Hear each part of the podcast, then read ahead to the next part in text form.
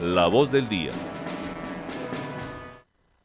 Bueno, oyentes, y a esta hora 7 y 9 minutos, pues como les habíamos anunciado, hoy terminamos nuestra sección a fondo con los candidatos y finalizamos con el candidato a la gobernación de Caldas, Henry Gutiérrez, y ya se encuentra aquí en cabina con nosotros. Henry, muy buenos días, feliz miércoles para usted, ¿cómo se encuentra hoy? Muy buenos días, eh, Lisset, Juanita, Juanita, Lisset, eh, eh, para todos y cada uno de los oyentes. Muy bien, muy bien. Yo amanezco eh, dándole gracias a la vida todos los días por un día más y, y así el día empieza muy bien. Bueno, bueno, candidato, iniciemos hablando de algo más reciente antes de que vayamos a hablar de las propuestas del programa de gobierno. Y es una información que nos llegó anoche por parte de Patricia del Pilar Ruiz, la coordinadora del partido En Marcha. Ella pues interpuso una denuncia entre, ante la Procuraduría por una presunta participación política del actual gobernador de Caldas, Luis Carlos Velázquez. No sé si usted se enteró de esta información, pero en el comunicado y en la denuncia, la señora Patricia pues habla de que el gobernador eh, presuntamente se encuentra participando en proselitismo político en apoyo a su candidatura. ¿Usted qué opina de estas denuncias? No, no sabía de la denuncia, pero no, no es, no es cierto. Yo eh, soy amigo personal del doctor Luis Carlos. Eh, hace muchos días no nos vemos. En algún tiempo compartimos cuando, cuando su campaña, fuimos cercanos pero no, no, no sé, honestamente, no. Hace, con el doctor Luis Carlos, hace muchos días que, que no me veo, entonces, y, y, no, no está participando en mi campaña. Pero, pero Henry, eh, eh, durante esta campaña electoral, eh, pues se ha dicho que el gobernador, pues, eh, digamos es un secreto a voces, pues está dando la orden de que en la gobernación tienen que votar por usted. Dicen que usted es el candidato eh, del gobierno de tanto del gobierno departamental como el nacional. Y eh, pues esta denuncia de Patricia Alpiral Ruiz pues en ella ella adjunta allí algunas fotografías en donde se ve también pues a varios diputados que están eh, también en campaña electoral pues haciendo estos recorridos por los diversos municipios eh, en donde se encuentra el actual gobernador de Caldas pues apoyando y recolectando esos posibles votos a favor de su candidatura ¿Usted qué piensa de? ¿Usted sí es el candidato del gobernador y por ende también del presidente Gustavo Petro? No, no, absolutamente no. Ni alcalde, ni gobernador, ni presidente. ¿Qué más quisiera uno que eh, eh, fuera el candidato de esas tres personas? No. yo llevo una campaña en independencia. a mí me avaló el partido de la U, que es un partido en independencia del gobierno nacional tengo coaval de cuatro o cinco grupos políticos, tengo adhesiones de grupos como el Mira, eh, Cambio Radical, eh, coaval, entonces aval de la U, coaval de gente en movimiento, de verdes, de indígenas, de ADA, de Colombia Renaciente, han llegado a amigos de otros partidos políticos. Entonces, no, que, que digan yo el candidato de fulano de tal, eh, con absoluta certeza, no. Es una candidatura de, abierta y ha llegado mucha gente a apoyarnos. Pero, entonces, ¿podríamos decir que usted es el candidato del Iscano? No, absolutamente no. Yo le digo, hay cinco o seis grupos políticos, sí.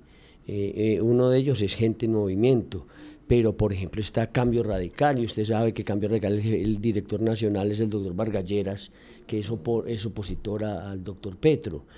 Eh, eh, lo del doctor Petro es muy sencillo, en el tarjetón hay otros dos candidatos de Colombia Humana de, del Polo que son eh, en, el, en el tarjetón a la gobernación, ellos avalan, ellos, ellos mm, están de acuerdo con las ideas del doctor Petro, defienden sus planes de gobierno, pero pues cada quien en su, en su tema. Nosotros hemos dicho que somos un movimiento de centro, con unas ideas sociales y como tal, pero, pero que seamos de un grupo político, de una persona específica, con absoluta certeza no. Eh, pero Henry, ¿uno cómo se puede declarar, digamos, eh, independiente con el respaldo pues de, de, esos partidos que usted me dice. Gente del movimiento que es un partido reciente que también se va a medir en estas elecciones, pero pues detrás de este partido está pues un gran eh, eh, político, es un hombre que tiene mucha trayectoria que es Mauricio Liscano, también el partido de la U con eh, el papá de Mauricio, ¿cierto? El Mira, ni qué decir, y también pues el Partido Verde que bien o mal pues también hace sus, sus pinos ahí. ¿Cómo, ¿Cómo puede haber dependencia ahí detrás, detrás de tantos eh, políticos eh, al mando de estos partidos? Claro, entonces, recapitulemos. La U de centro. Si quieren pues de derecha, cambio radical y, mira, ¿sí? Eh, de centro podría ser ADA, Colombia Renaciente, eh, con tendencias al otro lado están los indígenas, pero es que se han pegado a mí no por ideología política, sino por un programa, ¿sí? Eh, el Mira, de pronto están conversaciones con otra candidatura, nos sentamos con ellos, les contamos mi hoja de vida, mi programa de gobierno, se enamoraron y, y llegaron, ¿sí? simplemente así. Eh, con los indígenas del movimiento Maíz, yo fui tres veces a Río Sucio, a su casa, eh, a su casa central. Eh, hablé con ellos suficientemente de sus expectativas ante un gobierno, de mi programa de gobierno, y si ustedes ven mi programa de gobierno, tiene un eh, capítulo especial para los indígenas. Entonces no hay, no hay, no estoy marcado ni de derecha ni de izquierda. Y yo digo que si yo estoy empeñado en resolver las necesidades de los caldenses, yo no puedo sesgarme a, a, ningún lado, ni de derecha ni de izquierda. Las necesidades de nuestros niños, de nuestros viejos, las altas hospitales, son necesidades y basta. Yo creo que nos han querido pintar desde la, otra campaña con el tema del petrismo, pero es tratando de infundir miedo en la gente. Yo creo que eh, incluso a, uno de los candidatos lo abracé, a uno de los eh, que están al otro lado lo abracé, es amigo mío, y le dije, lo vení, pendejo, vos pensás que yo soy petrista. Y me soltó la risa y me dijo, Henry, esa es la política. Y le pero eso es una mala forma de hacer política, amigo mío. Y hay amigos míos que están en la otra campaña y siguen siendo mis amigos. Y tomamos tinta en Juan Valdés y nos reímos y nos abrazamos como cuando éramos compañeros en la Asamblea Departamental. Y yo creo que así tiene que ser la política. Pero yo creo que esa es la, esa es la respuesta, es la política. Y son tácticas políticas, sus estrategas les han dicho que, que traten de pintarse ellos en la derecha eh, y, a mí como petrista extremo, pero yo le digo, en el tarjetón hay dos candidatos, incluso hay un candidato de Colombia Humana que eh, ustedes lo oyeron allá en el debate de la patria, uno de ellos de, ese mismo, de ese mismo grupo decía que era el candidato del doctor Petro. Es respetable, sí, es respetable. Lo que yo sí digo es que si yo voy a ser gobernador del departamento de Caldas, no puedo ser enemigo del gobierno central. Aerocafé necesita 350 mil millones de pesos hoy para cierre financiero. En enero van a ser 380 mil por los costos de, del, por el costo de vida, por los, eh, salarios y todo. Yo como subo a una tarima a despotricar del gobierno central y en enero hoy le digo, denme 350 mil millones para Aerocafé o un billón de pesos que necesita Caldas para las vías. Yo creo que es eso. Es. Ahora, eh, eh, al presidente que ahí no lo eligió Henry Gutiérrez, 12 millones 200 mil colombianos lo hicieron, ¿sí? independientemente de que esté de acuerdo o no con él, que, ya, que haya votado o no por él. ¿sí? Yo no tengo por qué eh, salir a atacar a, una persona que, que, va a tener en sus, dentro de sus capacidades aportarle a Caldas, a Caldas mucho dinero. Y, y, eso no es en política, yo creo que es la, la razón de ser de que yo esté aquí es que yo soy muy amiguero. Yo he entendido la política como el arte de servirle a la gente, no de servirme de ella y de hacer amigos. Yo, yo eso lo he aprendido. Si ustedes vieran qué cantidad de amigos en la otra campaña están, eh, eh, siguen siendo mis amigos. Es que no, esa cuestión política es, yo quisiera que, que eh, terminando esa campaña no hubiese heridas eh, entre nosotros para, para que siguiéramos charlando, haciendo las tertulias, tomándonos un vino o, una copa de aguardiente o, o, saliendo a los caminos como me gusta a mí y que los invito a las caminatas, yo creería que esa debería ser la política. Y, y, el primero de enero estar todos juntos por Caldas, todos juntos, todos juntos pidiendo las obras que necesita Caldas. Bueno, Henry Víquez estuvo muy atento al debate ayer que tuvimos con los alcaldes, eh, los candidatos a la alcaldía de Manizales y uno de sus amigos suyos, pues ahí públicamente se declaró muy amigo suyo, pues eh, le ayudó a la esposa a traer sus hijos, pero ahí en ese debate pues Jorge Alberto Betancourt dijo que no apoyaba y no iba a votar por usted porque usted en la NEA efectivamente está apoyando las propuestas del presidente. Entonces, ¿ahí usted qué tiene que responder? Yo me aterro. Eh, la familia de Jorge ha sido paciente mía. Su papá era paciente y gran amigo mío. Jorge, su señora, sus hijos son pacientes míos.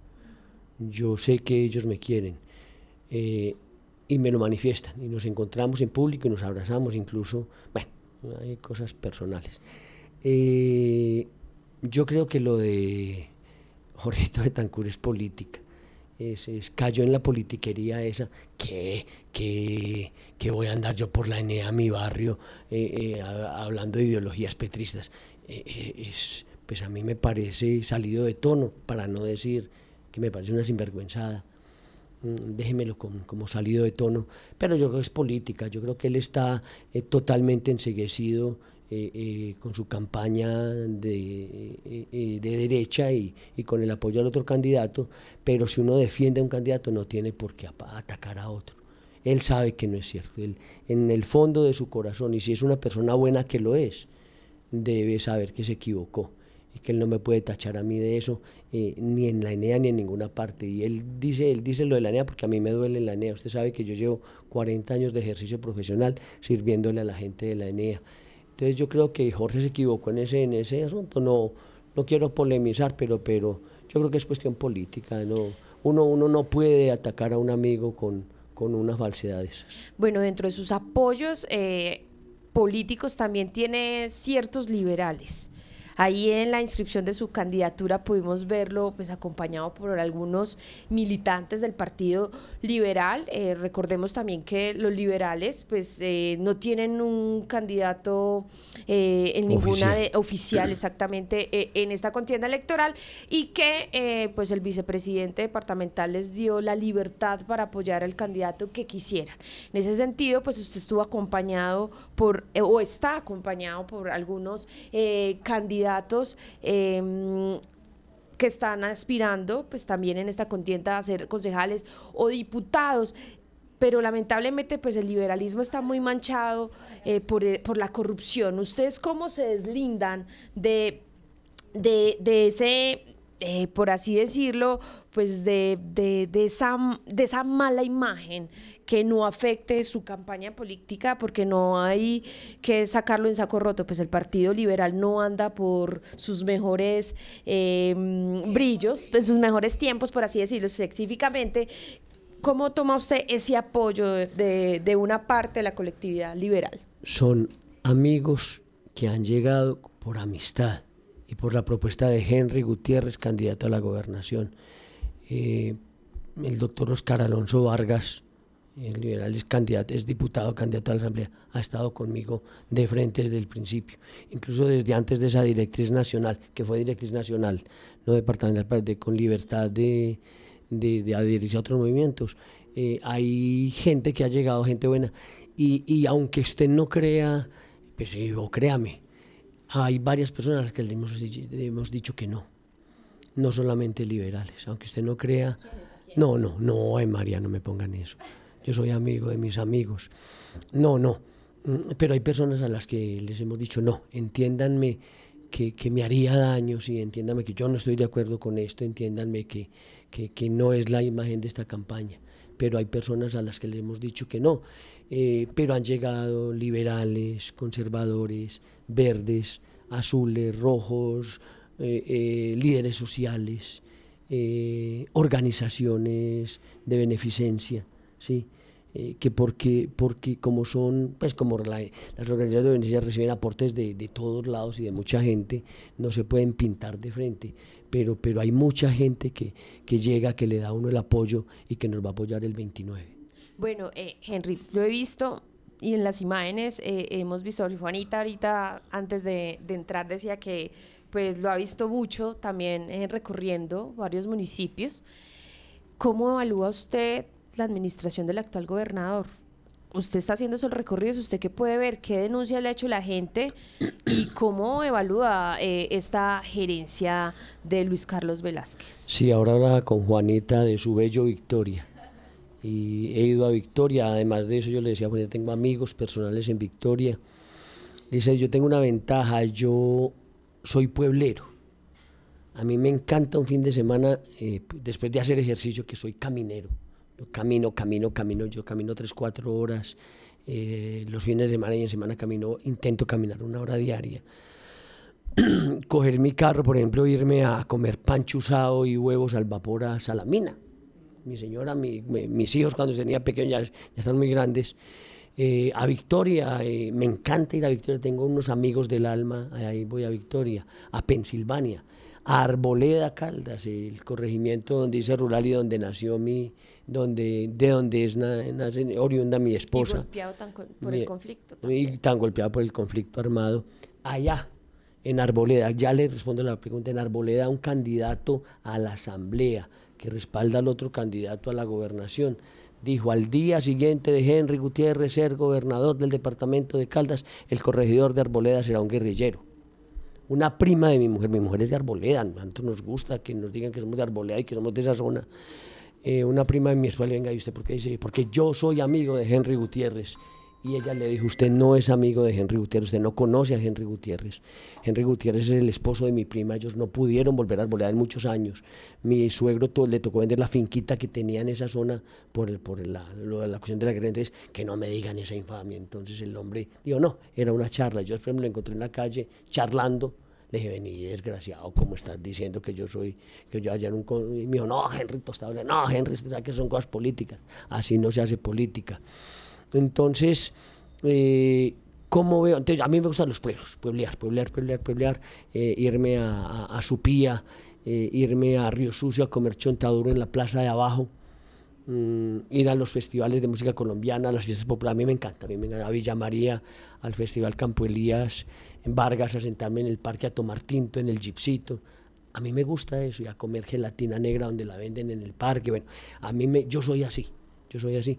Entonces, recorrer los pueblos de Caldas no es, no es, nada, no es nada malo para mí. Yo me he disfrutado esta campaña y he ido a los pueblos. Ojalá la campaña hubiera sido más larga para haber ido más veces y no ir de tanto afán a tantas partes. Mm, es como todo, con el gobierno, el ejercicio del poder desgasta eh, hay sitios donde uno llega y el alcalde eh, que, que, está en ese momento es un rey y la gente lo ama. Y hay sitios donde uno llega y el alcalde es lo peor que hay. Lo mismo pasa con el doctor Luis Carlos Velázquez. Si usted viera que ha habido corregimientos eh, lejanos, San Daniel, en donde lo, lo aman y la gente habla muy bien de él, sí. Ahora, usted pasa y habla de una señora que, le ayude en un mejoramiento de vivienda y habla súper bien de él, y pasa a la tienda y está la señora a la que no le hizo el mejoramiento y habla mal de él. Ese es el ejercicio político. Pero en general, en general, en general, en los pueblos de Caldas, el doctor Luis Carlos tiene, tiene una buena imagen. Eh, lo golpean por, su, por no finiquitar su plan de vivienda. Y usted sabe que ese plan de vivienda tuvo muchas vicisitudes, tuvo muchos problemas pandemia, estallido social, inflación, eh, legalización de predios, cambios de reglamentación entre el programa Mi Casa ya de la pasada administración a esta. Bueno, pero, pero entonces hay personas que reclaman eso. Hay municipios que, usted sabe que compraron los lotes, se, endeudaron para comprar un lote y, no se han empezado, no se han empezado las construcciones. Lógicamente esa gente, esa gente lo, lo, lo, rechaza o, no habla muy bien de él. Pero en general, en general, en general, hay una, buena, una muy buena percepción del gobernador de Caldas en los municipios. Por ego, ahora, mm, es una visión sesgada, no es una encuesta que yo haga uno, ni, ni llego a preguntarle, yo no llego a ninguna parte a preguntar qué piensan de Luis Carlos o qué piensan de su alcalde, sino que es el comentario de la gente en los discursos, en las habladas, en las tomadas de tinto. Pero yo creo que hay una buena percepción de, de la imagen de la persona y es del ser humano que es el doctor Velázquez. Bueno, obviamente pues usted eh, va a llegar con un programa de gobierno eh, que pues va a trabajar en, si llega a ser gobernador, pues por porque gran parte de ese programa se quejute. Pero sin duda, pues usted va a recibir unas herencias y dentro de esas herencias está pues eh, la mala bandera que deja el actual gobernador, solo acaba de decir, con el proyecto de viviendas. ¿Usted qué va a hacer ayer, hacer ahí para recompensar eso que no se pudo lograr, esa meta incumplida que deja el gobernador? Sí, se va a terminar. Se va a terminar el programa de vivienda yo sé que están gestionando unos dineros a nivel nacional. Como digo, con él no he hablado hace mucho hay muchos días. pero yo sé que están eh, se están recolectando unos dineros, trayendo unos dineros del gobierno nacional para terminar ese, ese plan. No tendremos ningún problema, es que es un plan social. Lo vamos a terminar, lo vamos a terminar y lo vamos a potencializar. Eh, de pronto tenemos visiones distintas. El, doctor Luis Carlos habló de construcción de vivienda. A mí me gusta. Personal puede estar equivocado y lo debatiré con mi secretario de vivienda y con la gente que, de la Secretaría de Vivienda que tienen la memoria y que son los que saben. A mí me gusta más el mejoramiento de vivienda. Eh, se dignifica la condición humana mejorándole la vivienda a la gente del campo, a la, gente de los, de los pequeños pueblos. es un programa que se hace con menos dinero, lógicamente, más fácil de ejecutar, lo ejecutan las alcaldías, el eh, dinero de la gobernación y alcaldía lo ejecuta la alcaldía. Y, hay un aliado que tenemos que explotar, que es el Comité de Cafeteros. Para ese plan, por ejemplo, para eso, para combos de maquinaria, para vías terciarias. Eh, acuérdese que hace muchos años la institución bollante que hacía los hospitales, los centros de salud, las escuelas, las escuelitas, las carreteras, era el comité de cafeteros. El comité de cafeteros tiene un programa de combos que es activo, que es dinámico, que es, que es bueno yo no tengo ningún problema en, tomar lo bueno de ellos, y por ejemplo utilizar comité de cafeteros, utilizar en el buen sentido de la palabra, asociarme con ellos para mejoramientos de venta en el departamento sería delicioso. Y el gobierno nacional tiene un programa de mejoramientos de venta de 4.5 millones de soluciones. Sí, eso es, eso es una, una dicha. Si nosotros logramos traer eso, una gran cantidad de eso, a Caldas, es mucho lo que hacemos. Ahora, el, el Estado el Estado, y hablo del, del, gobierno, tiene que hacer otro tipo de mejoramientos, el mejoramiento del entorno. El mejor mejoramiento de una vivienda es el mejoramiento del entorno. Entonces, si yo como Estado le mejoro la vía, le mejoro, eh, le hago los muros de contención, eh, le pongo alcantarillado eh, a, esa, esas cuatro o cinco casitas que voy a, a hacerle mejoramiento de vivienda, hay, hay, hay, doble mejoramiento, ¿sí? porque el Estado es el encargado del entorno y la vivienda se le hace un mejoramiento de 20, 22 millones de pesos. En Caldas todavía hay viviendas con, con piso de tierra. Entonces usted con 22 millones de pesos le hace a la gente su, su, piso, le pone su techo cuando amenaza arruina el techo, le hace una unidad sanitaria con el comité que hablábamos, con esa plata le hacen un lavadero, un patiecito de ropas, una unidad sanitaria, eh, un bañito y una cocineta.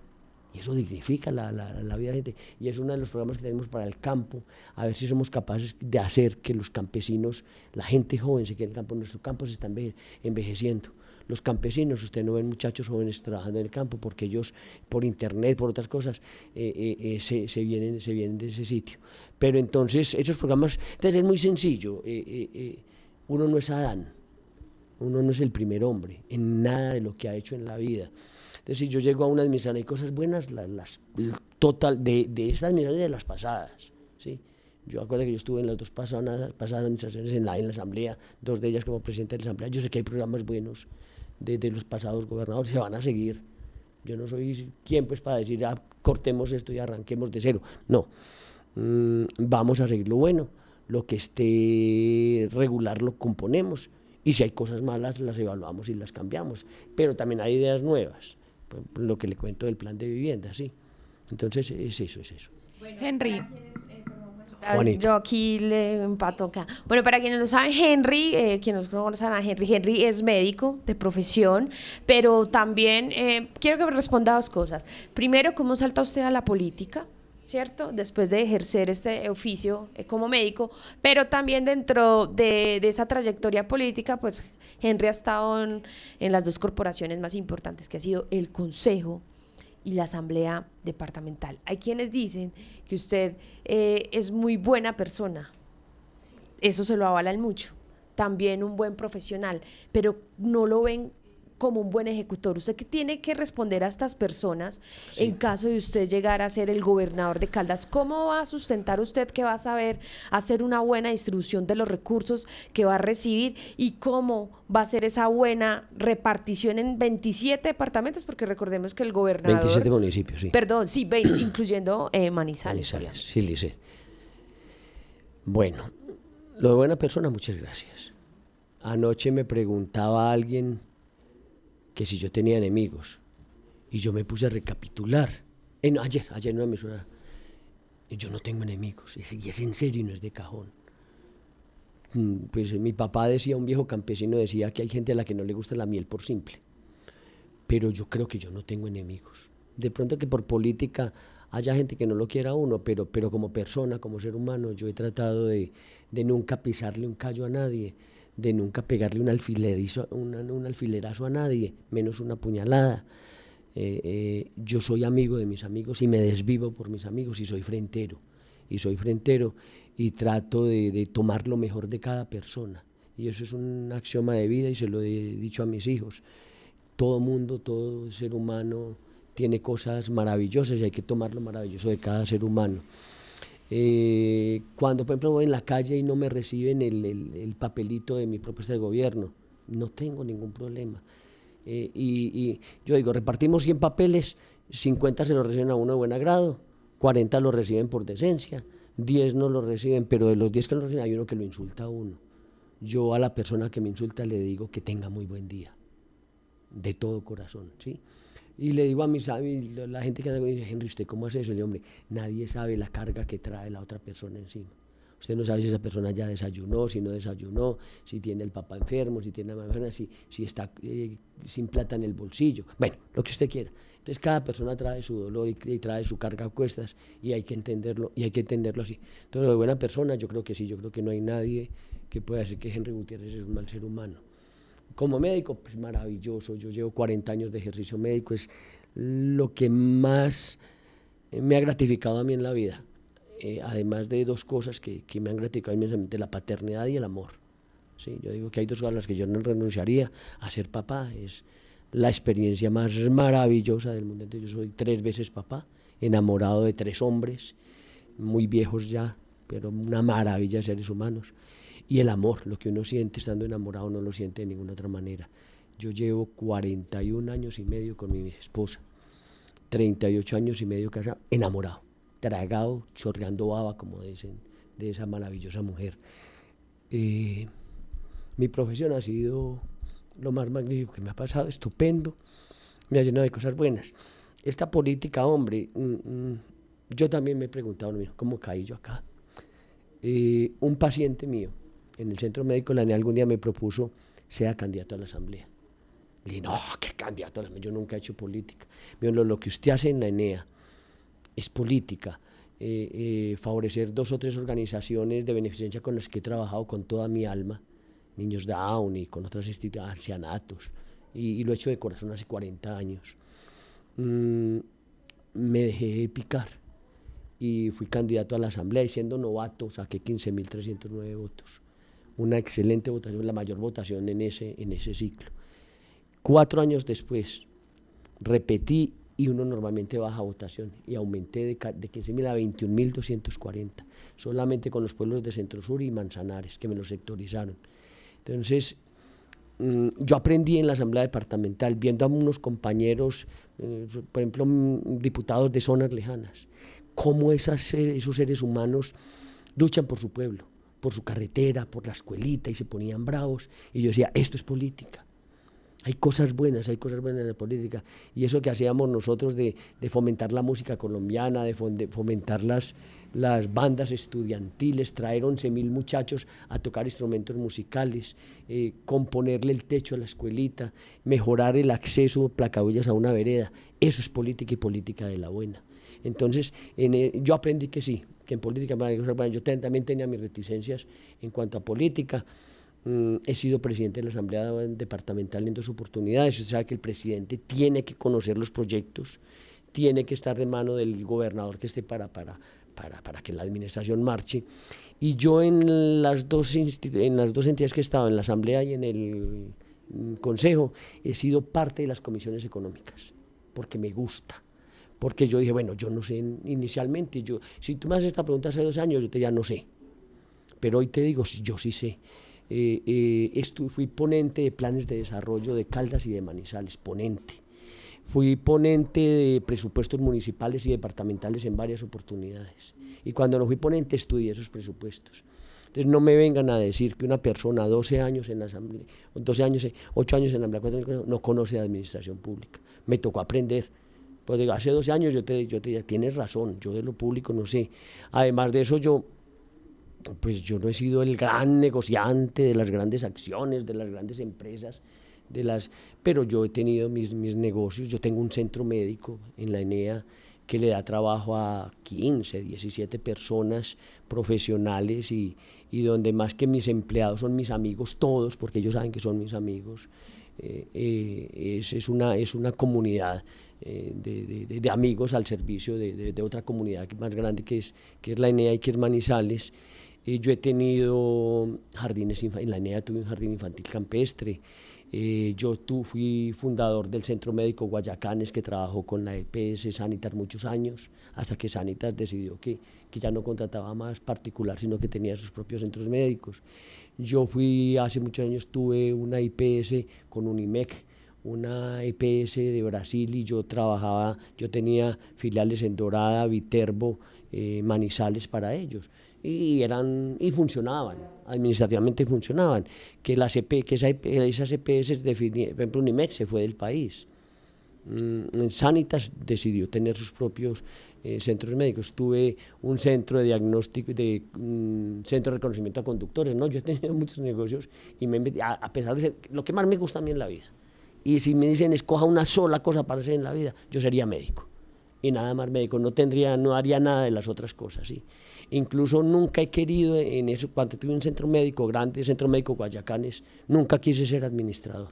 Y déjenme hacer consulta. Pues que usted es el dueño, no, déjenme hacer consulta. Si yo hago consultas que, y, y, otra persona administraba.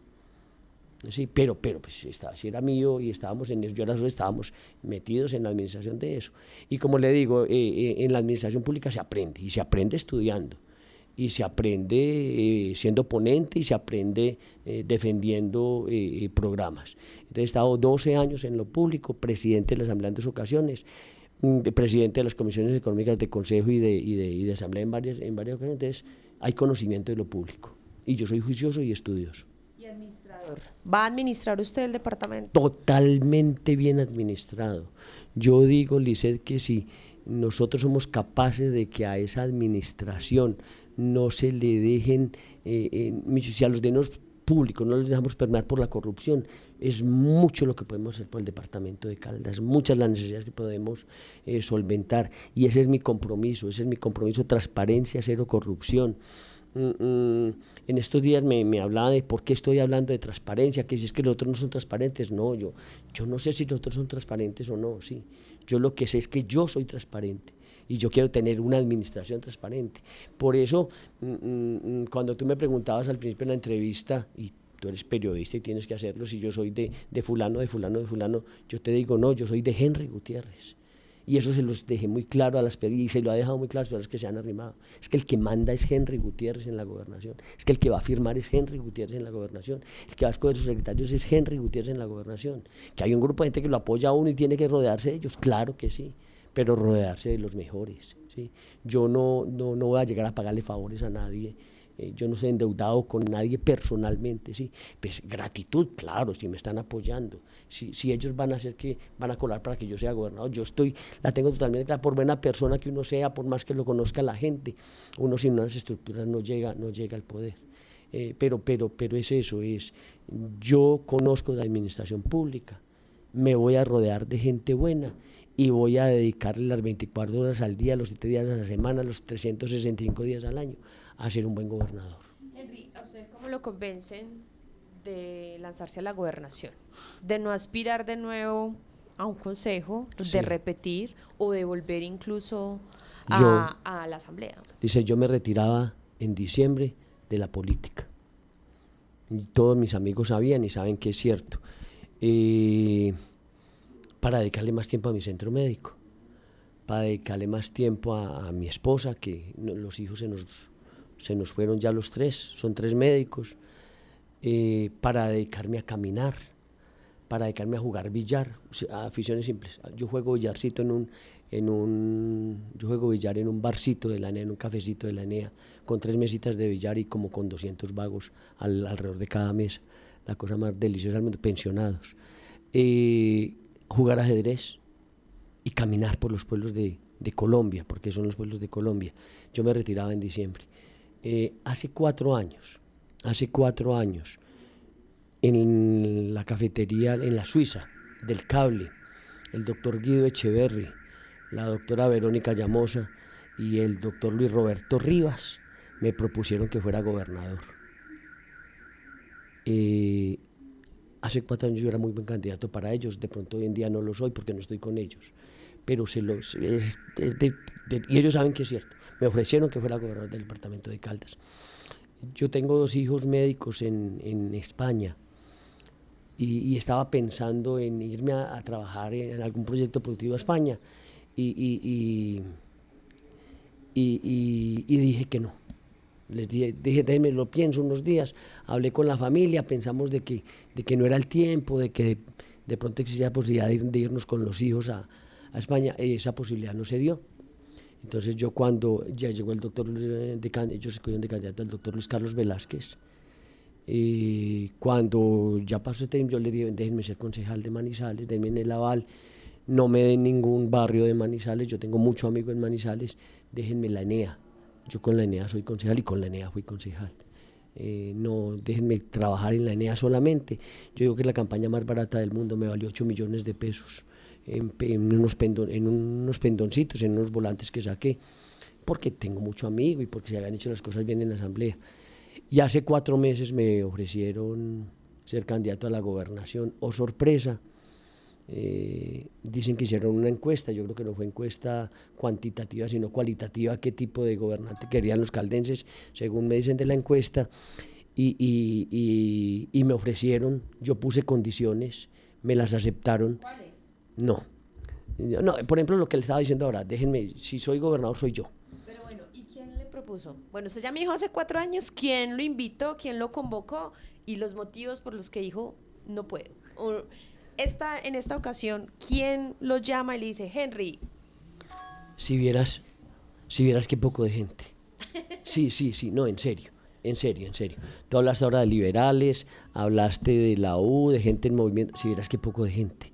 Eso fue un Sanedrín, eso fue una reunión de líderes políticos y había líderes sociales, no fue una sola persona. Eh, sin exagerar, yo creo que en esa, esa vez habían menos, no había menos de 15, 20 personas reunidas y, para mí fue una gran sorpresa porque yo estaba haciendo campaña de gobernación por un amigo personal a quien quiero mucho, a Manuel Correa. Yo estaba casado con la gobernación de Manuel Correa. Estaba haciéndole campaña con toda el alma y como le digo, yo soy amigo de mis amigos. Y cuando yo dije, venga, y, y lo de Manuel, y aunque usted no crea, Manuel se bajó gallardamente porque usted iba a ser el candidato. Entonces fue un grupo grande de gente de, de Caldas un grupo grande y yo puse mis condiciones. Le dije, sí, esto, esto, esto, eh, como las que te decía, yo no acepto que me pasen ternas con, con un chulito, con uno, uno chuleado, ¿sí?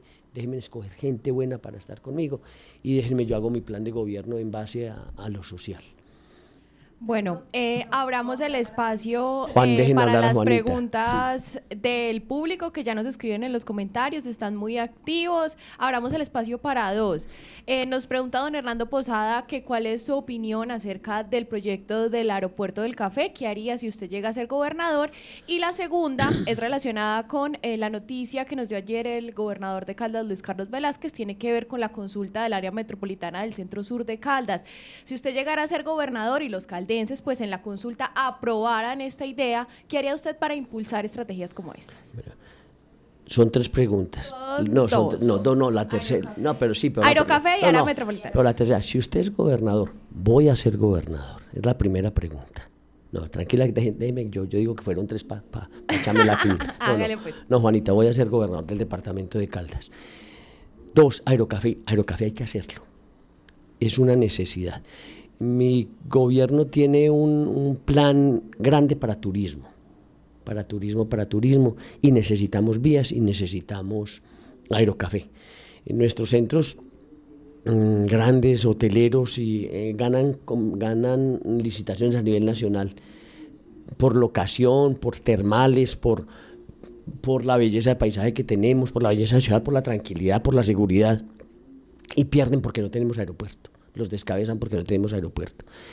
La única forma de pagar el desarraigo que le produjimos a los palestinenses y con, con ese, esa tumbada de barrios, esa movida de la pista a un grado, tres grados, 0,45, esa, ese éxodo de la gente de Palestina que vendió sus caritas y se fue a vivir a otras partes y luego volvió porque ya se había gastado la plata que había llevado. Eh, eh, esas deudas de, de, la gente que ha trabajado en el aeropuerto, de los, de los contratistas con, con el comercio, con los hoteles, ese desarraigo que por una presidencia lo pagamos haciendo en un aeropuerto. Pero no es un aeropuerto para Palestina, es un aeropuerto para Palestina, para Chinchiná, para Manizales, para Caldas. Es un aeropuerto para el eje cafetero. Es que el aeropuerto de Pereira en 10 años ya no va a ser suficiente, ni tienen más para dónde crecer. Esto, es, esto debería ser un proyecto regional. Y, y, con las vías del hermanamiento vamos a, acercar, por ejemplo, a Río Sucio, a Jardín, con Río, a toda esa zona de Antioquia con, con, nosotros, van a quedar más cerquita de nosotros, de este aeropuerto, que, que, que, la, que la, del aeropuerto de Río Negro. Necesitamos aeropuerto por todo, para pasajeros, para turistas, eh, para comunicarnos con el mundo, para exportaciones, y hay que pensar en la pista de grande de los eh, 2.600 metros de los 3.600 para carga, para sacar café, cacao, plátano, para que lleguen los contenedores de, de todas partes del mundo para exportar flores. Aerocafé hay que hacerlo Aerocafé hay que hacerlo. Eh, nos faltan 350 mil millones de pesos. Caldas no tiene con qué y Manizales no tiene con qué. Tiene que ser con recursos, y ahí va mi cuento con el gobierno nacional. Tiene que ser con recursos del gobierno nacional.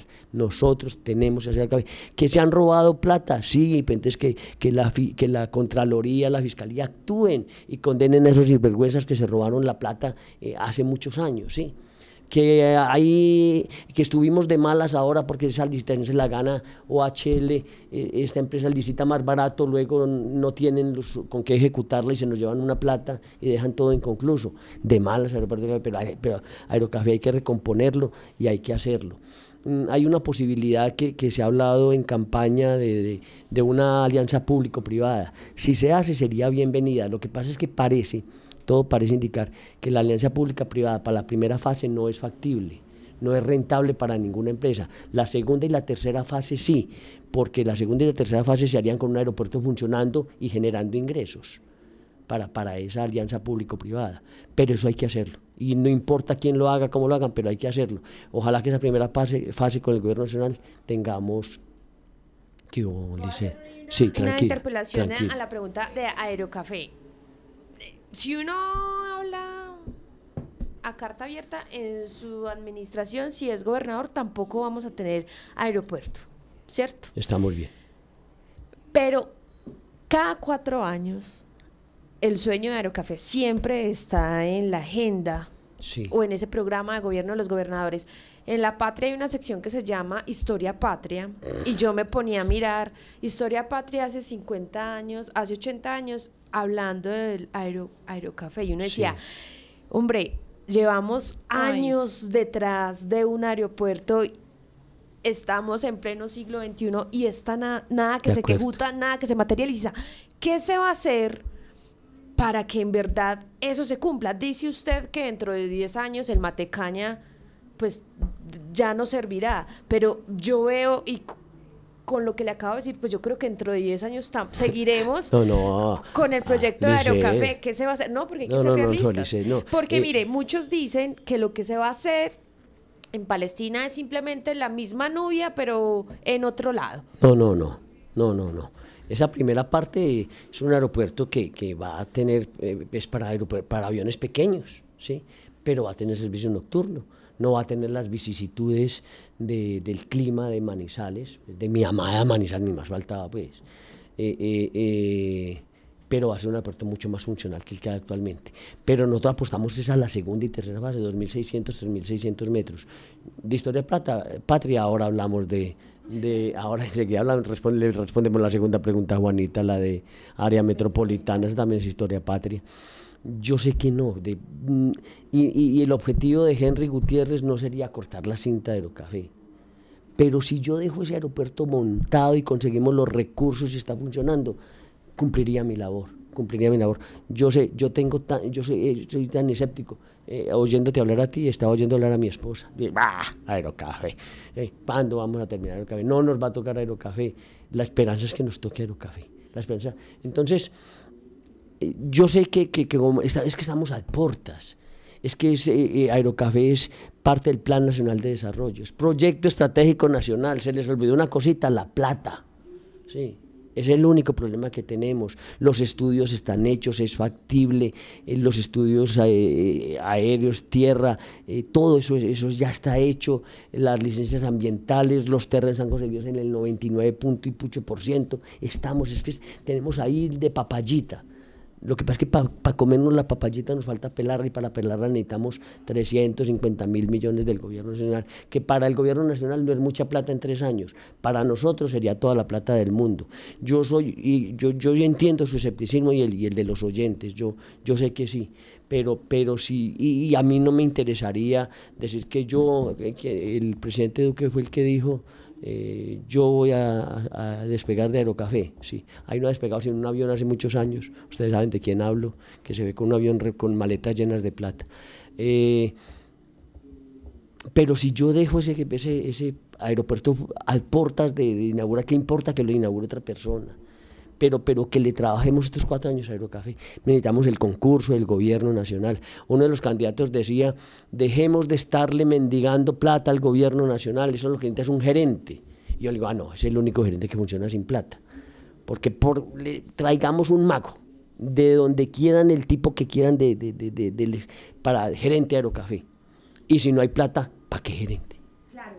Se necesitan dos cosas, recursos y obviamente una buena gerencia, porque la gerencia también tenemos que mirar que quienes han pasado por allí pues no han hecho un buen papel. Pero se necesitan las dos cosas, lo que es que por, pues digo, traigan el mago de la gerencia a nivel mundial. Y si no tienen los 350 millones, chao, chao gerente, devuélvase para Estados Unidos o, o para Italia, donde, donde, lo hayamos traído. ¿sí? Necesitamos plata y no es de mendigar, es, de, es, una, eso es una exigencia nacional.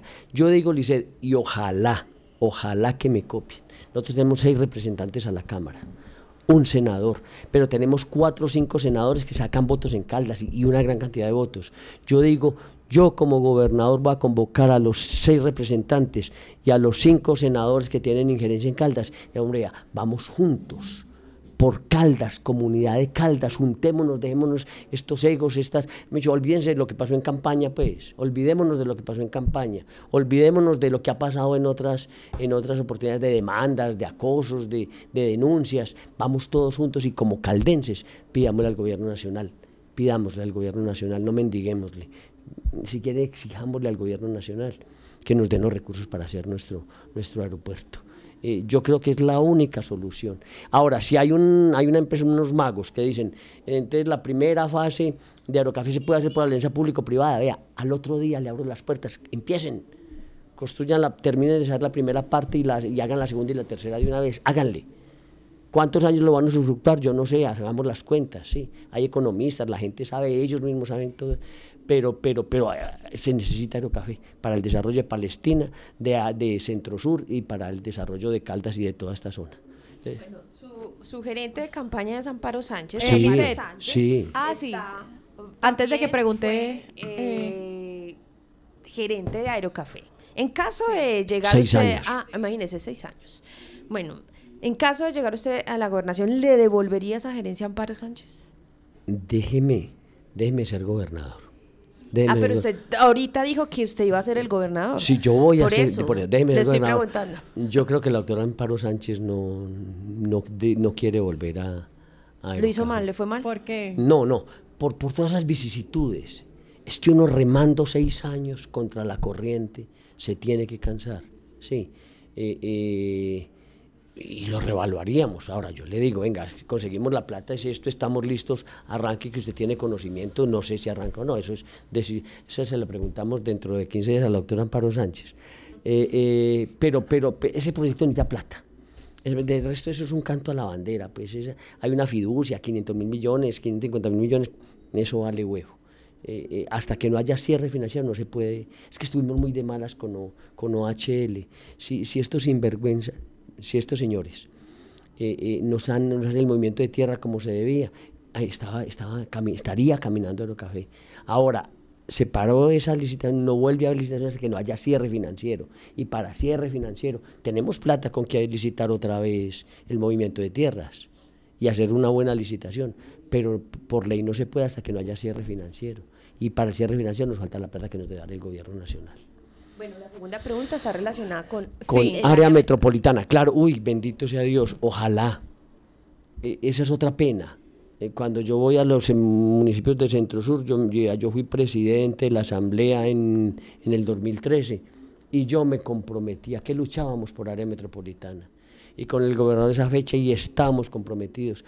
Algún día tuvimos, estuvimos a puertas de firmar un documento de intención para solicitar al gobierno nacional que nos dieran los recursos para, para la consulta popular.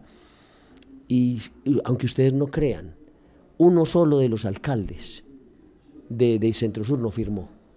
Y no firmó porque, porque le pidieron que firmara de último. Entonces digo, no, pues ¿cómo me ponen a mí de último? Y pues, pues usted, pues que si hay un orden, si somos cinco, el gobernador... Es alcalde representante. Ah, Con no, ese tiene que hablar, sí señor. No, no. Eh, entonces le digo, hombre, no, no, no, no, es el colmo, sí. Es el colmo que... Eh, hasta ahí llegan los egos, pues sí. Y, y, y, ha habido miedos y ha habido miedos de los habitantes. Entonces vamos a hacer una campaña grande en favor de, del área metropolitana. Hay una bolsa grande del gobierno nacional para áreas metropolitanas y tenemos que sacar plata de, esa bolsa, traer plata de esa bolsa al gobierno nacional. Y las ventajas para la gente serían muchas serían muchas, muchas. El solo y no es solamente de transporte, el área metropolitana es para tener un servicio urbano de, de Villa María, de, de Neira a Palestina, con un solo pasaje. Eso va a sistema integrado de transporte. Y tampoco vamos a acabar con las empresas de transporte. Yo les digo, tenemos que potencializar las empresas que tenemos. Ahora, vamos a abrir este papayazo a, que lleguen 20 empresas, claro, se van a quebrar las que están actualmente, sí, pero, pero, pero ellos son los que han estado eh, en el barro, ellos son los que han estado eh, en, eh, prestando el servicio de transporte. Tenemos que, abrazarlos aquí, con, nosotros en el área metropolitana, pero hay muchas ventajas para área metropolitana, yo soy un convencido de ello y volvemos a dar la lucha por área metropolitana. Bueno, Henry, eh, usted en su programa de gobierno y hablando ya de las propuestas y el documento, eh, usted habla acerca del mantenimiento periódico y rutinario de las vías de Caldas. Esta ha sido una de las quejas constantes de los caldenses, pues también por el clima que tenemos en el departamento, la topografía que dificulta muchas veces las vías de acceso a ciertas zonas del departamento. Eh, los combos de maquinaria en este momento, pues los tiene Promueve Más. Cuéntenos entonces cuál es su propuesta en tema de mantenimiento de la malla vial de Caldas y qué haría usted con Promueve Más? Nosotros estamos hablando de 150 kilómetros de vías nuevas para pavimentar ¿sí? y de 120 kilómetros para placas huellas. Bueno, con recursos de distintas, de distintas fuentes del, gobierno nacional. Es que eh, yo no sé cómo uno no... El 70% de los proyectos de un departamento vienen de los recursos, vienen del gobierno nacional. Yo no puedo ser enemigo del gobierno nacional. Es eso, es el 70%, y no de Caldas, sino de Antioquia y de Atlántico y de Guajira y de, y de todas partes. Eh, hay que traer recursos de esas, de esas dos bolsas. Mm, hay que hacer un mantenimiento de vías, eso es cierto, es muy importante, esos 150 de, kilómetros de vías nuevas, y con eso conectaríamos los centros poblados, vías secundarias, pero, pero más importante es ese reparcheo. Hay vías que, hace 15 años no les hace mantenimiento y, hay que volverlas a pavimentar prácticamente, pero eso, eso sí hay que hacerlo. Eh, las vías son una necesidad inmensamente base para, para Yo voy al festival del, a los festivales de música colombiana. Eh, festival del Muro Núñez en Ginebra Bache. Invito a los amigos y todos carrito chiquito, carro lleno y nos vamos y, utilizamos tres casas desde hace 30 años, tres casas de Ginebra para ir. Una maravilla. Muchachos, dentro de 15 días es el Festival del Pasillo en Aguadas. Tengo dos casas disponibles. Ah, no. No, yo Aguadas. Como que esa belleza, es que es más bello, es que mire que hay danzas, mire que no. Pero es que la ida a Aguadas es el colmo y Aguadas es, es, un, es patrimonio, es, un pueblo patrimonio nacional, ¿sí? y no tiene vía de acceso pavimentada por ninguna parte. Entonces, eso hay que hacerlo, hay que, hay que, hay hacer una apuesta grande por vías, como le digo en mi programa de gobierno, hay una apuesta grande por el turismo y necesitamos vías. Y vuelve y cae lo de, lo de, lo de aeropuerto. Eh, la pregunta era en ese sentido, ¿qué, qué, cómo vamos a hacer? ¿Cierto? Eh, son recursos del gobierno. Eh, este gobierno de, que está finalizando departamental tiene unos, consiguió unos recursos grandes para, para vías. Hay unos, hay unos proyectos en Invías que están apenas en trámite, nosotros potencializaríamos proyectos y vuelvo y, y, recurro a la, a la, clase parlamentaria que nos ayuden a que esos proyectos sean viables. Hay más de 500 mil millones de, de, pesos para, para, para vías en Caldas que ya están eh, eh, conseguidos, entre comillas. Faltan los estudios de muchas carreteras en fase 3 para, para realizarlos. Pero hay que hacer una apuesta grande por vías, inmensamente grande por vías. Henry, eh, y Promueve Más, para los oyentes de pronto que no conocen eh, qué hace Promueve Más, pues Promueve Más es esa entidad aquí en el departamento que es encargada de manejar esos combos de maquinaria amarilla que se desplazan por distintas zonas del departamento y hacerle el mantenimiento a la malla vial. Una entidad que ha tenido muchos cuestionamientos por los bajos recursos que ha aportado a la administración departamental. Cuéntenos usted qué haría con, el, con Promueve Más. Mm, los combos hay que aumentarlos nosotros estamos hablando de nueve combos en Caldas. Sí, ahí. Eh, eh, ¿Cuánto lo aumentaría? Mm, pues hay que ver economía, sí. Tenemos que traer al secretario de Hacienda, al secretario de Planación, venga, sentémonos, miremos, pero es una necesidad. Eh, Samaná, por ejemplo. Samaná tiene, está muy lejos y tiene gran cantidad, inmensa cantidad de vías terciarias porque Samaná es el municipio más grande que tiene el departamento de Caldas y tiene unas cantidades de vías en muy mal estado algunas. Yo he trabajado en estas campañas, he andado de Samaná, por ejemplo, a Manzanares, de Samaná a Pensilvania, son, son vías que dejan mucho que desear. Eso hay que, hay que, hay que tener, Samaná pide un combo para ellos y no, y no es descabellado.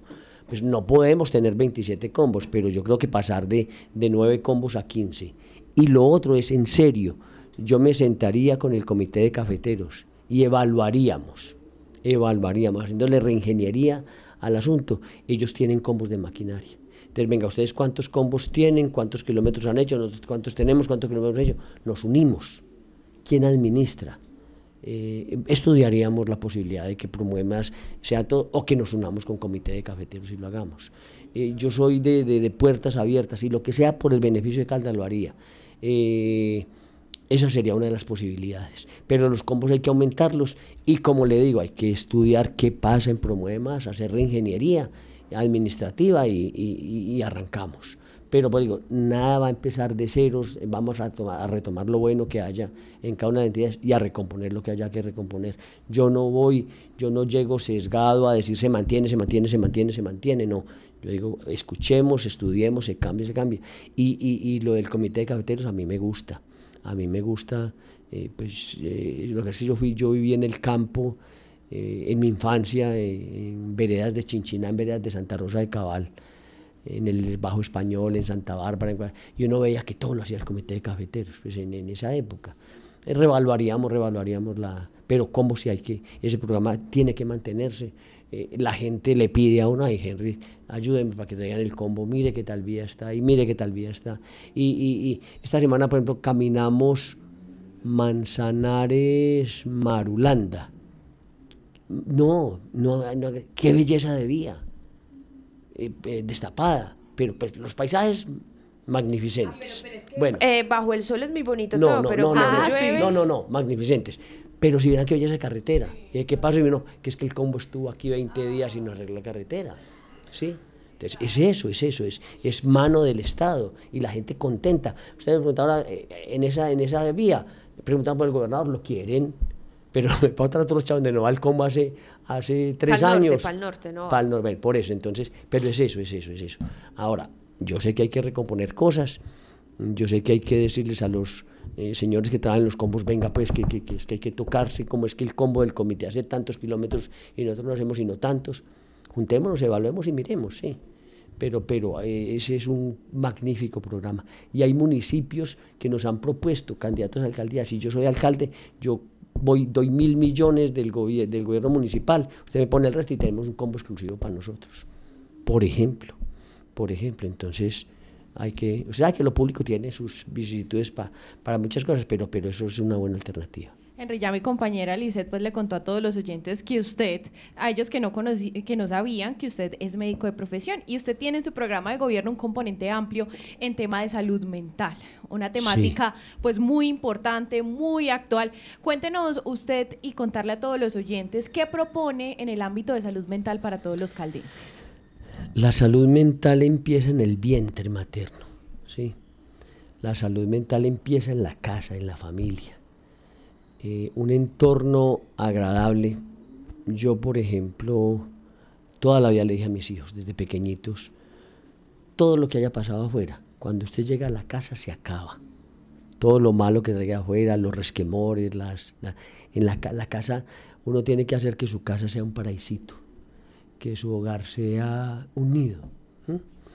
Y, y, eso, eso es importante. Bueno, dos, desde la escuela, nosotros tenemos un programa para que desde la escuela primaria, secundaria, le enseñemos a los niños que la vida es una maravilla, que esta vida es magnificente, que, que este vaso de agua eh, es espectacular. Tómeselo en el Sahara, pues a ver si no es pero no el se lo toman manizales, saborela, que este tinto, aunque yo me tomo 10 tintos al día, si yo soy consciente del sabor de cada sorbo de tinto en mi boca, pucha, le saco el gusto que quiera a 10 tintos al día, a 5 tintos al día. ¿sí? Un jugo de lulo.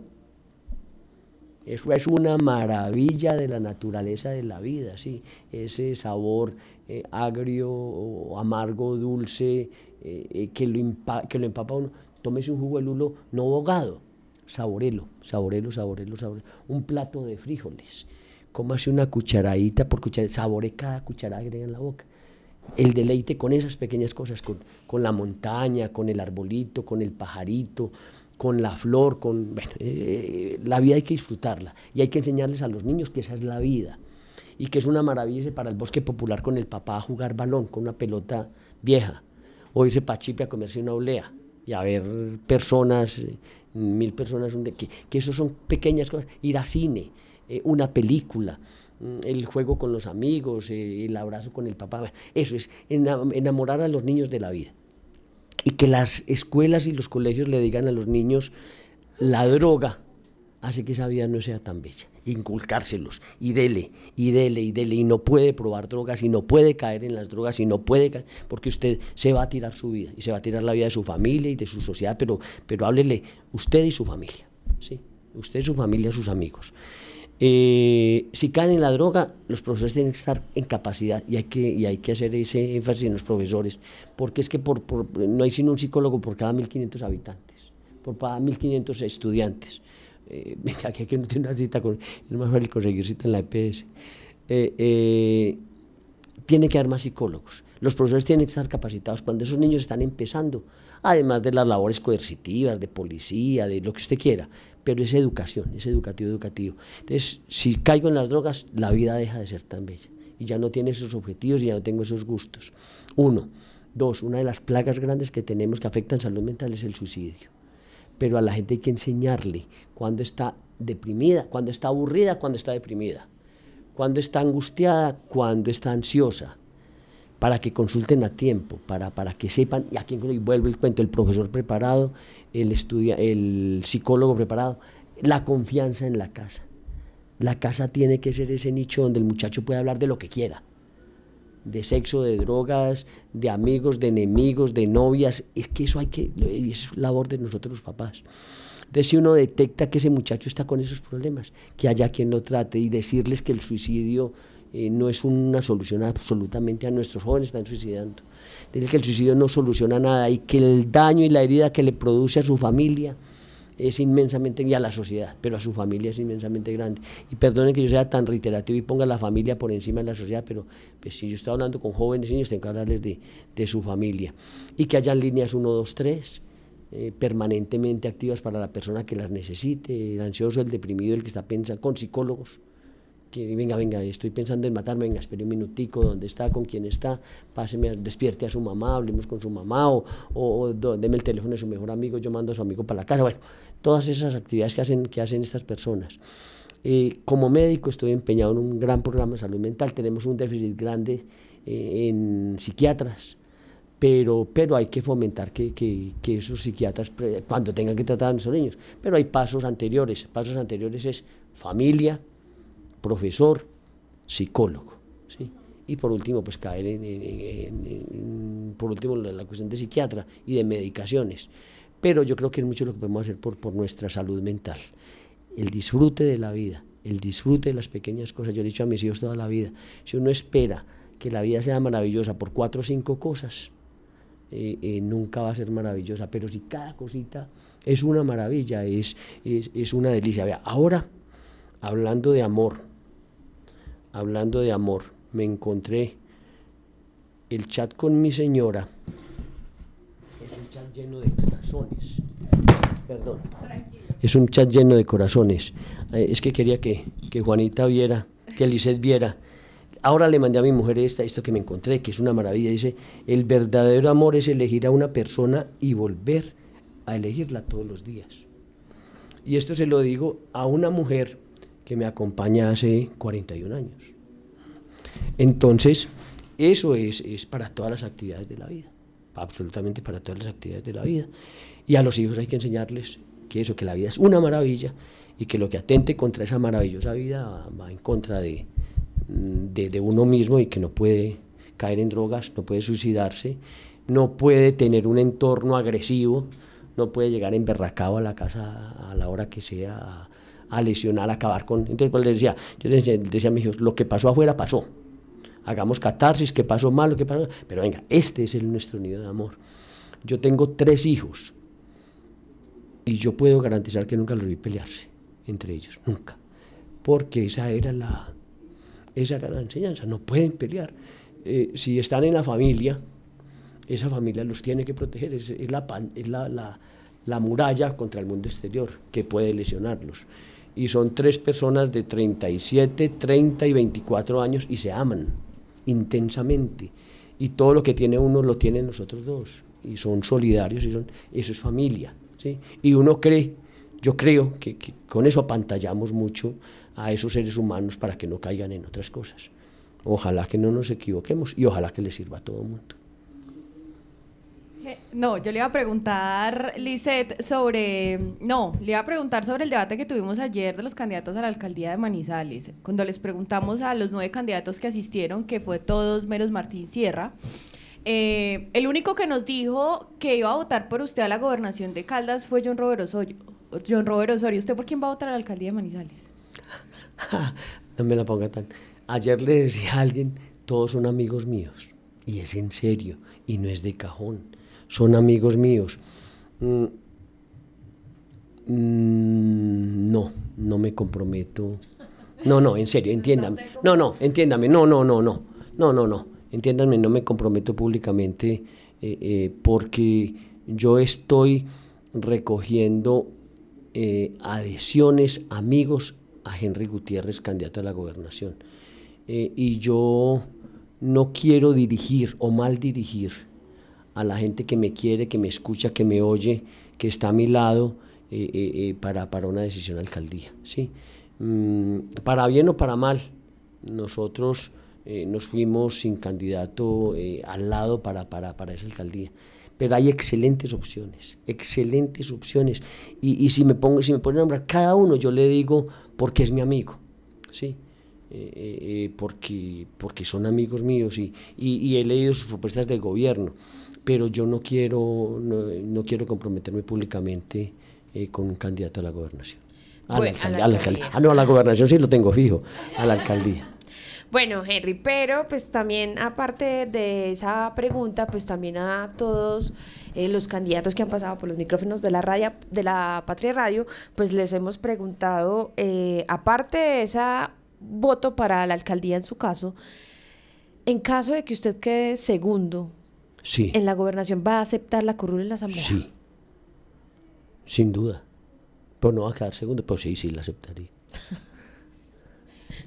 Bueno, eh, ¿alguna otra pregunta para que ya finalicemos? Sí, no, le iba a preguntar, eh, bueno, usted ya dijo que iba, si aceptaba eh, ese, segundo de volver de nuevo a la corporación, una corporación que usted ya conoce, como, como ya lo dijimos ahorita anteriormente. ¿Cómo va a hacer usted ese seguimiento a la persona que quede gobernador? ¿En qué se va a centrar? ¿O qué cambiaría? No, nada, en Caldas yo no tengo ningún problema en estar en la... Yo no haría una oposición irreflexiva, ni mucho menos. A votar todo negativo, a llenar redes sociales de, de chuzos y de espinas para el gobernante. No, yo no, no sé, y lo tengo muy seguro y, y, aunque la gente espere lo contrario, yo llegaría a, a votar favorablemente todo lo que favorezca a Caldas sin ningún problema. Y si somos 14 eh, diputados y se va por mayoría absoluta todo, yo no tengo ningún problema. Yo no votaría nada en contra de mi conciencia y nada en contra del departamento de Caldas. Tenga la de pronto ojo avisor para las cosas que pueden pasar malas, pero eso lo hace uno. El control político es parte del ejercicio de la Asamblea y del Consejo. Pero yo no me iría a hacer una una oposición irreflexiva y, con comunicados a los medios de comunicación y con, YouTube, eh, convertirme en youtuber en contra de todo lo que haga el gobernador y vociferando.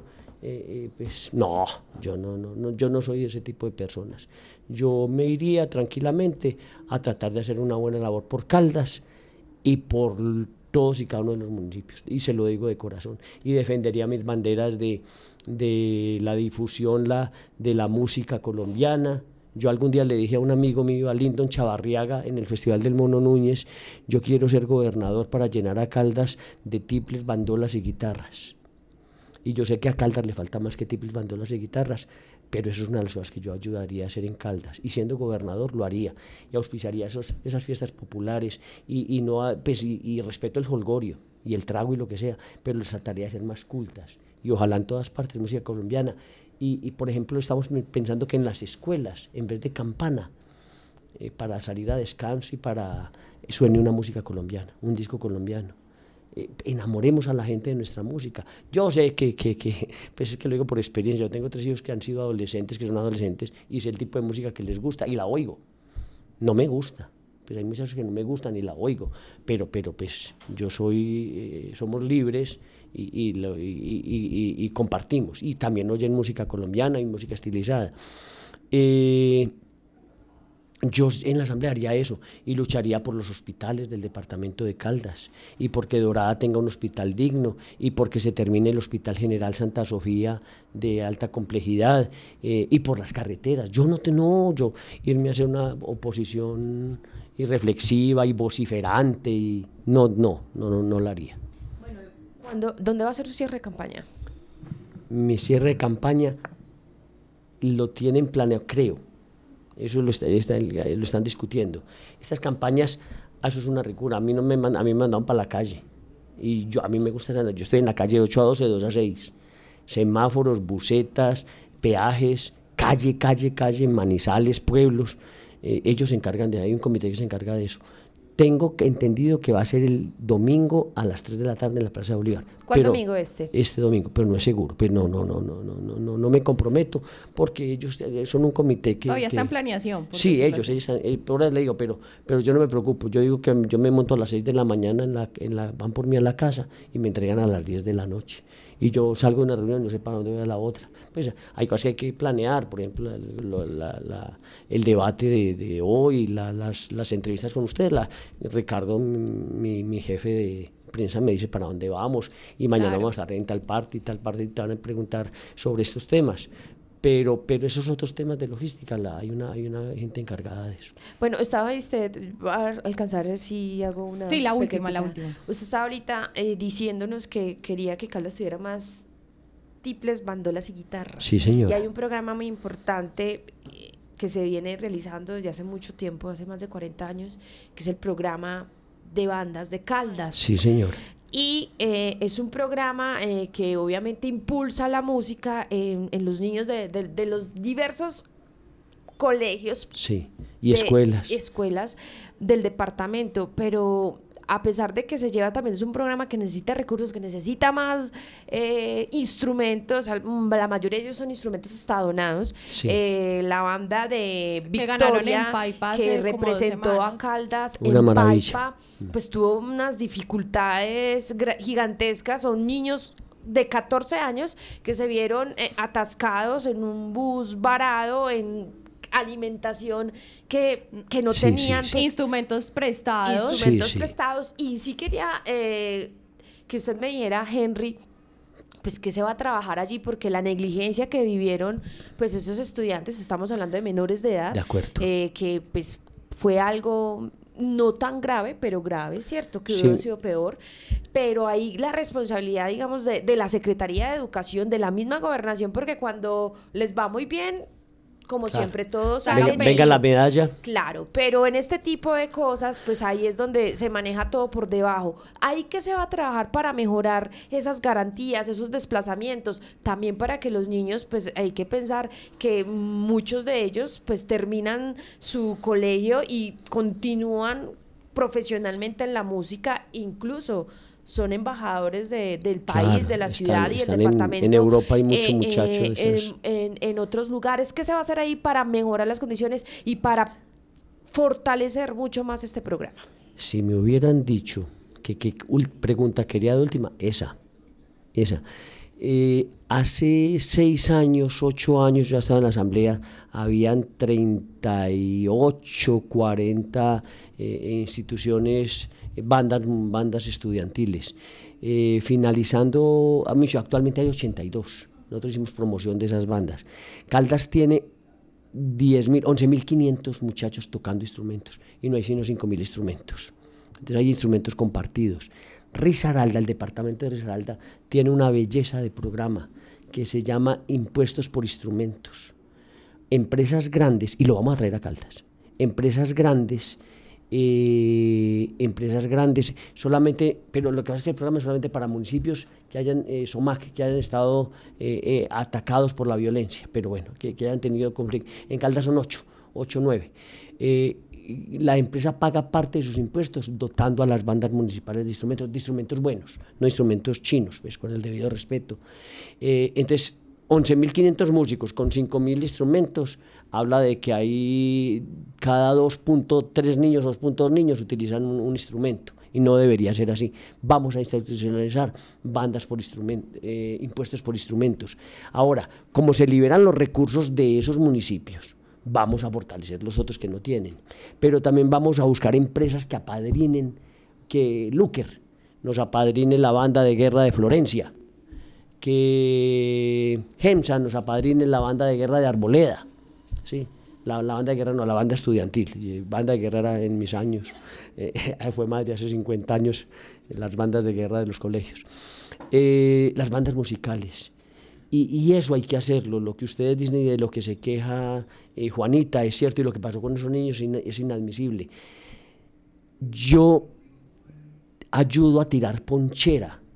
Hace muchos años, hace 12 años que estoy en la asamblea, que estoy a tirar la ponchera cada año para llevar 100, 120 músicos a representar a Caldas al Mono Núñez. Y eso no se justifica. Y eso no se justifica con la cultura. Y lo que le pasó a esos niños es inadmisible. ¿sí? Y de pronto vuelve y pasa, pero yo desde mi administración sí voy a intentar que cosas como esas no sucedan y que los muchachos tengan recursos. Es que son los representantes de Caldas, es que son niños que le estamos quitando a la calle, son niños que le estamos quitando a la droga. ¿Sí? Eso y el deporte, no, no se justifica que, que uno... yo tuve dos hijos, mis hijos mayores son patinadores. Y no tenemos que ser bingos, vender empanadas, a, comprar, hacer bonos para llevar los hijos a representar a Caldas, a Yopal o a Cartagena, donde fuera. Eso no se justifica que se haga. Ahora, los recursos no son infinitos, las necesidades sí, pero, pero programas como ese que de las bandas son una maravilla y se ganan los premios nacionales y se ganan premios internacionales. Hay niños de varios municipios, de, por ejemplo, de, Neira. Yo conocí el caso de Niño Henry, yo no conocía Manizales y voy para España. ¿Y a qué fue a la asamblea? A que los diputados recogiéramos una plática para poder comprar 30, 40 euros para allá, para mecatear. ¿Sí? Entonces, e, eso, eso dignifica a la persona, los hace, los hace ser importantes y los sacamos de la droga. Eso hay que fomentarlo, eso hay que fomentarlo. Ojalá que los recursos nos alcanzaran ojalá, eh, porque necesidades son muchas, pero pues si yo le pregunto, hágame una pregunta, pregúnteme de las eh, eh, escuelas de, música. Yo fui ponente de una ordenanza que institucionalizó el, el, concurso de bandas estudiantiles departamental con el nombre de Hernán Bedoya, el papá de un candidato a la asamblea, que fue difusor de, de esas de esas bellas artes en, el departamento de Caldas. yo fui proponente en la Asamblea Departamental de la institucionalización de Viterbo como sede nacional del Festival de Bandas Infantiles Sinfónicas y el gobierno, por esa ordenanza, el gobierno departamental tiene que dar recursos para ello. Mm, yo creo que, por ejemplo, recursos de la industria licorera de Caldas se deben, se deben utilizar más para ese tipo de actividades que para otras, con el debido respeto. ¿sí? En estos días estuvimos, por ejemplo, en Río Sucio, eh, hablando de nuestro festival de Río Sucio, ¿sí? que es Calabazo, eh, eh, Calabazo ayúdeme, Calabazo, Guarapo, comparsas y, y, Diablo, ¿sí? Y, vimos cómo, y vimos cómo, porque no es el canal del Diablo, es el canal de Río Sucio, cómo, que se, se realiza cada dos años, cómo la industria licorera de Caldas vino reduciendo año, dos años, dos años el presupuesto. Y este año la, financiación de ese eh, carnaval de Risucio lo hizo la industria de licores, de, la fábrica de licores de Antioquia. No se justifica, no se justifica. Esos recursos de la licorera que son para el holgor y para muchas cosas, son bienvenidos. Pero yo creo que deben ser, deben ser menos para actos suntuosos, no necesarios y más para los actos eh, populares y eh, culturales que y ahí entran esas entra la, la, orquesta de cámara de Caldas y entra la, la nuestra orquesta nuestra sinfónica y, y entran las, eh, las bandas estudiantiles yo creo que eso es un, buen proyecto para, para, traer recursos de licorera. Pues yo respeto, yo respeto lo del holgorio, lo del aguardiente, lo de, de todo esto, pero, pero hay cosas más importantes y, que nos llenan más de esos muchachos tocando música, yendo a representar a, Caldas en, otros sitios, no es justo que, aguanten hambre o que tengan esas vicisitudes o que estén mal, mal alojados o que tengan... No debería ser así y vamos a intentar que no siga siendo así. Bueno, le agradecemos al candidato a la gobernación de Caldas, Henry Gutiérrez, por acompañarnos. Con esto finalizamos nuestra sección a fondo con los candidatos. Y recuerden que a las 11 podrán ver otra vez al candidato Henry junto a los otros tres candidatos a la gobernación de Caldas, Luis Roberto Rivas, Carlos Cruz y Fernando Toro, en el debate frente a frente en una alianza de medios con Caracol Radio y Telecafé. Candidato, muchas gracias por acompañarnos. Le deseamos un excelente miércoles. Juanita, el miércoles empezó maravilloso con ustedes dos. Muchas gracias a ustedes, a los oyentes. Yo tengo un compromiso de hacer un Caldas mejor, de hacer un Caldas más feliz y con eso habré cumplido mi, proyecto de vida como, como funcionario político. Gracias por el espacio. Invito a los caldenses a que el 29 de octubre voten por un hombre bueno a la gobernación. Muchas gracias.